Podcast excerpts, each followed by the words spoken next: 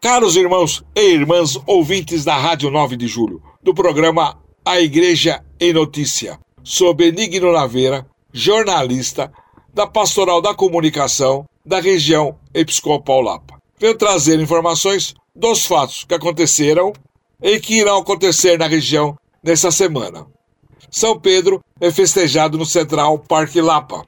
Na noite de terça-feira, dia 29, após o terceiro dia do Tríduo, da festa do padroeiro da paróquia São Pedro Apóstolo, no Central Parque Lapa, setor Lapa, os fiéis da comunidade comemoraram a memória litúrgica do padroeiro, participando da missa presencial e transmitida online pelas redes sociais, presidida pelo padre Marcos Lourenço Cardoso, pároco, que teve como concelebrante o padre Ayrton Conceição de Almeida, vigário paroquial. Padre Marcos, na sua homilia, destacou as virtudes de Pedro, que se chamava Simão e recebeu o nome de Cefas, que quer dizer Pedro, do próprio Jesus.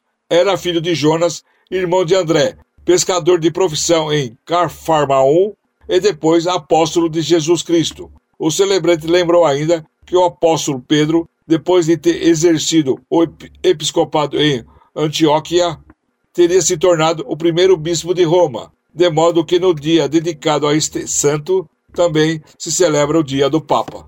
No domingo, dia 4, às 9 horas, encerrando as festividades, D. José Benedito Cardoso, bispo auxiliar da Arquidiocese na região Napa, presidiu missa de comemoração de solenidade de São Pedro e São Paulo. E a paróquia Santo Alberto Magno distribui alimentos e agasalho aos mais necessitados. Na manhã de sexta-feira, dia 2, a Pastoral da Comunicação Regional Pascom Lapa, acompanhou a pastoral social na paróquia Santo Alberto Magno, no Jardim Monfiliore, no setor Butantã, e conversou com o padre Antônio Francisco Ribeiro, pároco, que comentou o trabalho social que é realizado na paróquia, que já ajuda cerca de 600 famílias, e cada dia aumenta mais os necessitados. Que só no dia de hoje, sexta-feira, a coordenadora da pastoral Vera Lúcia Carvalho Pereira, junto com os voluntários, entregaram 300 cestas básicas, 300 litros de leite e 300 bandejas de óleo e 500 peças de roupa de frio.